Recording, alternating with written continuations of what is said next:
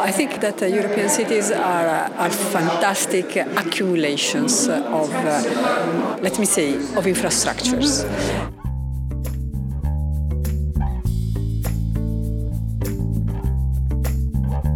Hello and welcome to European Urbanism episode 6. And for this episode, which will also be the last episode before the big summer break, I talked to Professor Vigano from the EPFL in Switzerland. And we talked during the lunch hour at the Karlsruhe Dialogues. So you, you will hear a lot of background noise. It can't be changed. I hope you don't mind. Yes, I'm Paola Vigano. I'm a professor of uh, urbanism, uh, urban design in uh, Switzerland at Polytechnical School of Lausanne and in Venice, the Architectural School of, Venice. I'm an architect and an urbanist, and I work also um, realizing projects, um, making designs for cities and territories. Uh, I like to move uh, between scales, so, so, the idea that when you deal with space, space is not monoscalar space is multiple in its, uh, in its dimensions and also from the scale point of view to reflect on the city you need to be very close to be very detailed. And at the same time you need also to understand some logics that are more extended.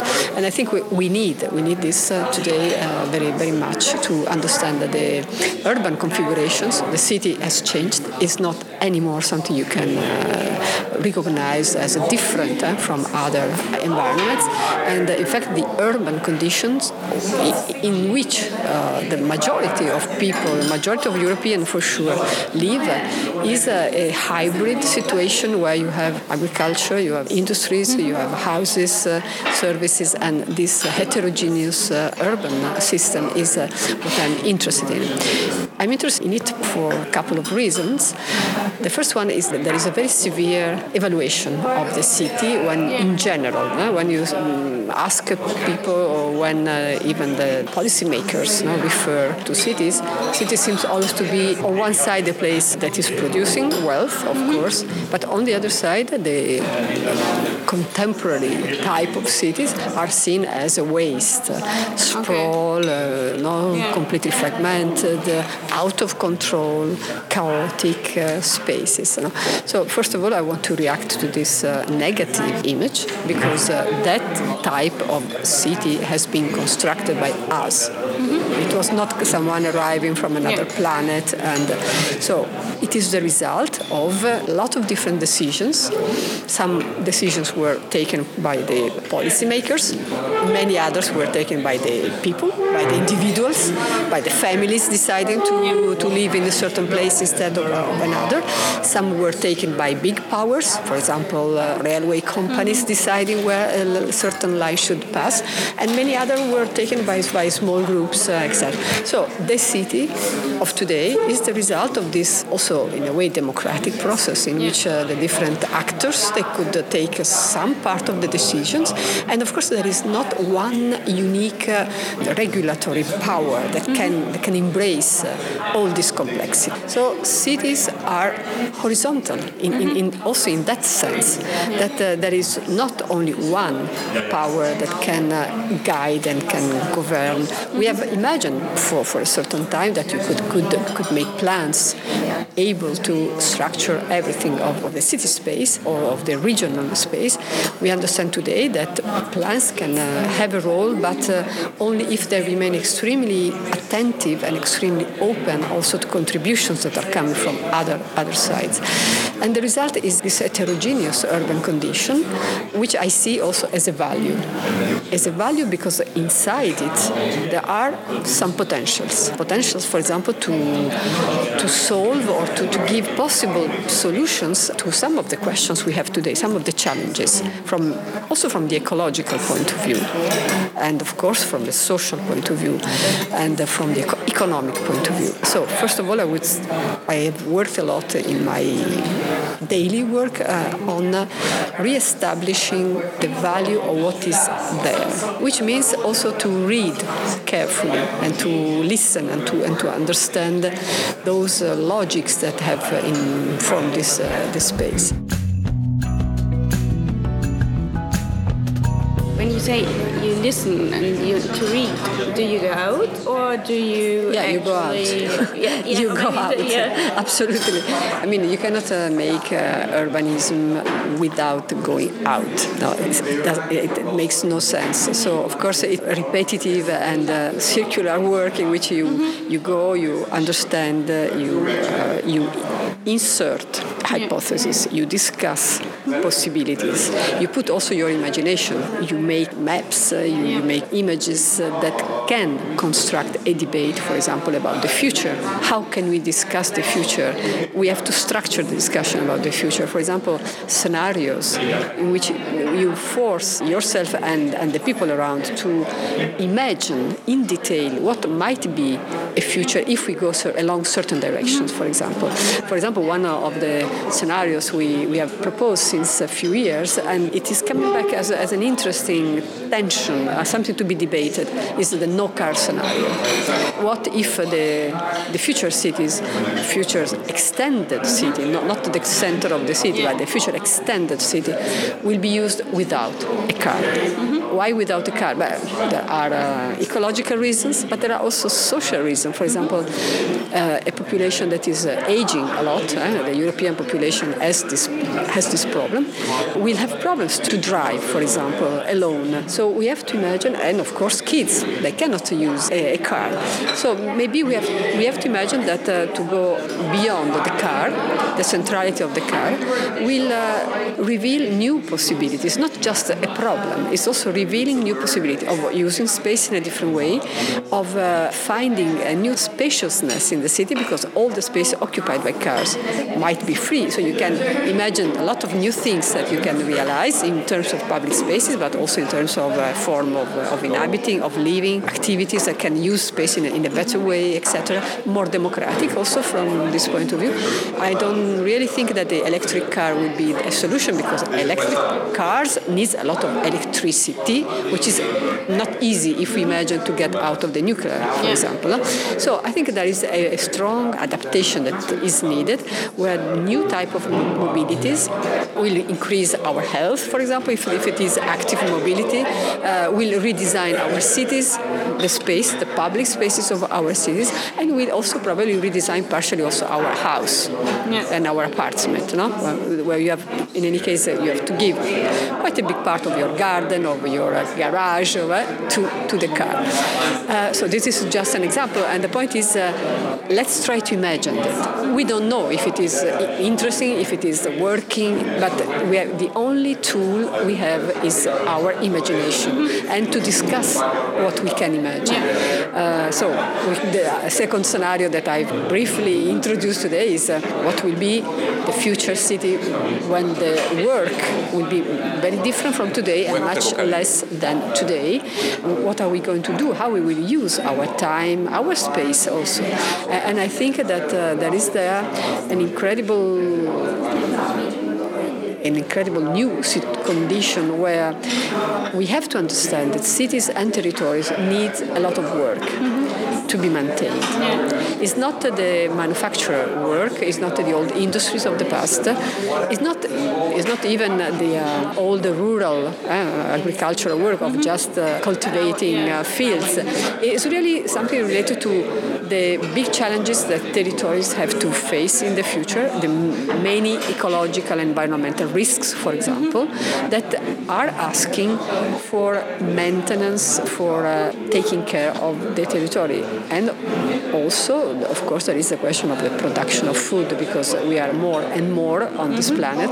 And of course, the question of which type of agriculture, how can we imagine different types of agriculture that are probably much more healthy but asking much more work.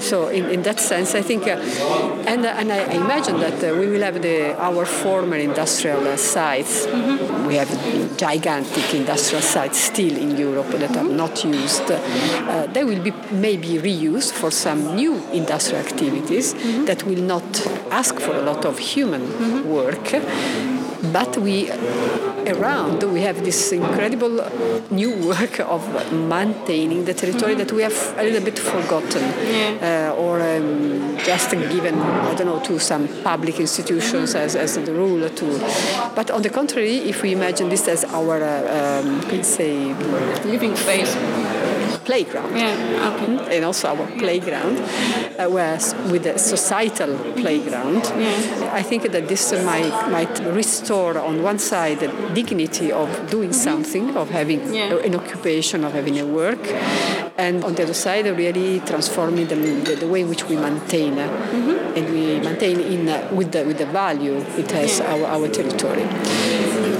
you are from the EPFL. Yes, EPFL. Um, in Lausanne. And I was wondering how is Lausanne incorporating your work?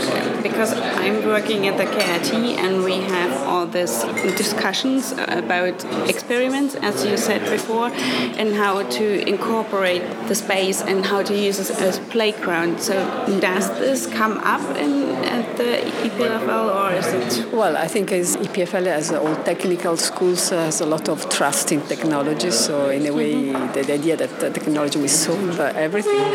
But for example, one of the strategy of these big schools has been the one of decentralizing themselves. Mm-hmm. So in the past years, EPFL has been uh, opening a new part of the of the school.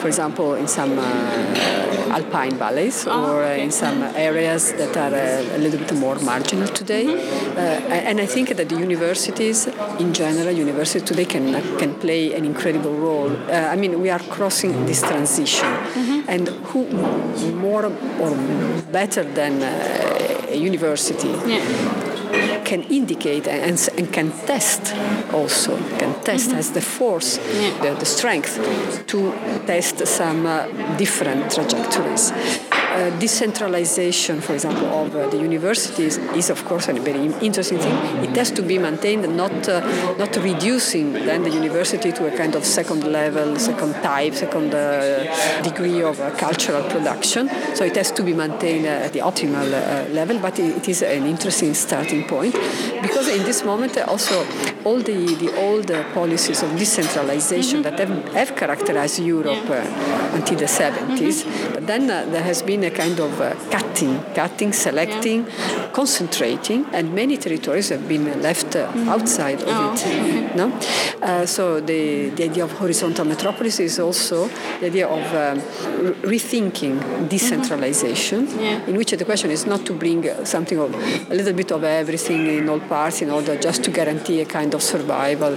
No, but it's really to profit of the capacity of generating wealth that the metropolitan areas they have and I think that all marginal uh, territories that are uh, close to those metropolitan areas might profit of this because uh, there is really a, a production, production of, of, activities, a production of uh, services, and you can imagine that the dig- digitization can give an incredible contribution to give inhabitability to territories that today are inhabited but mm-hmm. not really giving you the same opportunities that you can mm-hmm. find in other areas. So the problem is that the, these big uh, metropolitan areas are really very concentrated. They are attracting. Mm-hmm. They are too attractive. they attract a lot of jobs fundamentally. Yeah. Mm-hmm. Fundamentally jobs. Yeah. No? So the question of uh, reimagining jobs and, and to use uh, some of the of the strength of the metropolitan condition and universities are mm-hmm. for sure probably at the first position on that because. Uh, uh, knowledge-based mm-hmm. technology, also in general cosmopolitan mm-hmm. atmosphere. So you have really an incredible uh, creative uh, richness in, in, those sites. So university can play a very important role mm-hmm. in uh, rebalancing, for example, this relation between uh, central and less central territories. And how is it in Lausanne? I don't know the the university. So is it you say it's more decentralized or starting? Is, is, is starting is decentralizing, uh, and this is interesting. Mm -hmm. Yes. And so, how does it do it uh, mobility-wise? Is it is the public transport good in Lausanne, or is it um, is it more that the institutes go yeah. out, or is it that uh, students have to move around the city? When, when I'm talking of decentralizing, I'm talking of decentralizing at a bigger scale, not just okay. of the city, but really, for example, in a, far away uh, alpine valleys. Oh, okay. so I'm talking of that type of, of, decentralization. Oh, okay. I think that in Lausanne, as uh, in many parts of Europe, the question of, the, of mobility is still not solved. There is still a lot of uh, car mobility mm-hmm. and not so much uh, mobilities related to active mobilities. Mm-hmm. Yeah. Very, very few. So in that sense, there is a, a project, a mm-hmm. design to be realized about no car city mm-hmm. or no car metropolis. Of course, the point is not no car. Mm-hmm. I'm not imagining yeah. that all cars will disappear, but really to go in that direction in a clear and uh, you can say regular way. And uh, the consequences might be really to redesign completely the city. You can imagine to redesign the mm-hmm. city just starting from this point, how you change uh, the, the mobility. And that would be the starting point for a, a new project for the city, for example. Yeah. Okay. And I think it would be also more inclusive project yeah. for the city. Is there anything you just want to say about European cities that you want to know everyone to know? No, I think that uh, European cities are, uh, are fantastic accumulations of, uh, let me say, of infrastructures. When I go teaching, for example, in the United States uh, or in other continents, each time I have to recognize that what makes the European city different from the others is that in the European city you have a lot of investment in the space, in infrastructures. Although we can be very critical, yeah. but then when you go in the uh, American city, in the North American, but of course in the South American, you understand that uh, the difference is that uh, there is not the same accumulation, the same amount of uh, investment, energy, labor, infrastructure, just to organize the mm-hmm. space where we live. So they are incredible. I mean, it's an incredible heritage, the European city, although it is not anymore the old city of the past.